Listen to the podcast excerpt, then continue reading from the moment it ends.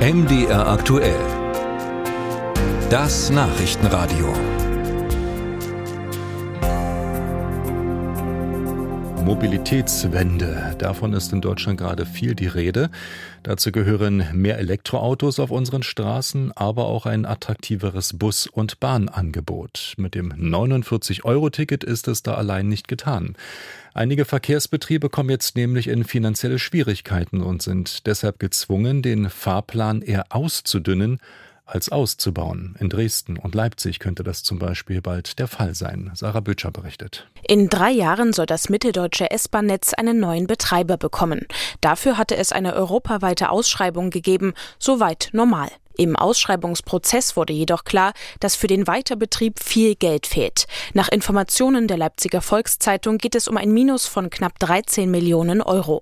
Franziska Riekewald von der linken Fraktion im Leipziger Stadtrat und Sprecherin für Mobilität fürchtet, das Netz, wie es jetzt ist, könnte es schon bald nicht mehr geben. Es wird darüber nachgedacht, tatsächlich dann den S-Bahn-Verkehr zum Beispiel ab 20 Uhr nicht mehr im Halbstundentakt fahren zu lassen, was natürlich für alle Pendlerinnen und Pendler, die nach Leipzig rein oder raus wollen, ein Riesenproblem darstellt, weil das natürlich normale Arbeitszeiten sind. Wenn ich irgendwo in einem Geschäft arbeite, dann habe ich normalerweise Arbeitszeiten bis 20 Uhr.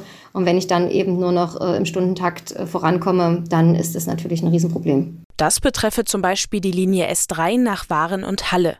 Als Gründe nennt der Zweckverband für den Nahverkehrsraum Leipzig hohe Energiekosten durch den Ukraine-Krieg, höhere Löhne und die Entwicklung der Zinsen für Kredite. Jetzt hängt es vor allem daran, ob Bund und Land finanziell unterstützen, heißt es in einer Mail vom Verband an MDR aktuell. Derzeit sehen wir uns durch die Preissprünge in der gesamten Branche hohen Herausforderungen gestellt. Wenn das Kostenniveau weiter so hoch bleibt, und damit ist in weiten Bereichen zu rechnen, müssen dem System zusätzliche finanzielle Mittel zugeführt werden.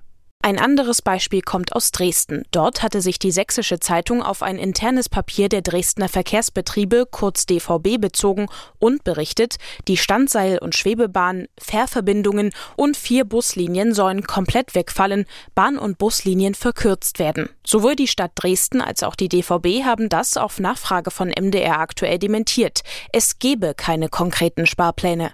Trotzdem drohten, Zitat, ohne eine auskömmliche Finanzierung spürbare Angebotskürzungen beim Nahverkehr. Die Grünen Stadträtin und DVB-Aufsichtsrätin Susanne Krause reagiert auf den Zeitungsbericht wenig begeistert. Das ist aus meiner Sicht auch ein soziales Problem, weil äh, die Leute, die nicht besonders gute Alternativen zur Verfügung haben, als zum Beispiel zu Fuß unterwegs zu sein, dann äh, auch von Angeboten abgeschnitten sind und ähm, in ihrem persönlichen Lebensumfeld einfach sehr stark eingeschränkt werden. MDR aktuell hat auch bei den Verkehrsbetrieben in Erfurt und Magdeburg nachgefragt. In beiden Städten gebe es keine konkreten Überlegungen, Linien oder Takte einzukürzen. Allerdings stehe man ebenfalls vor enorm gestiegenen Kosten.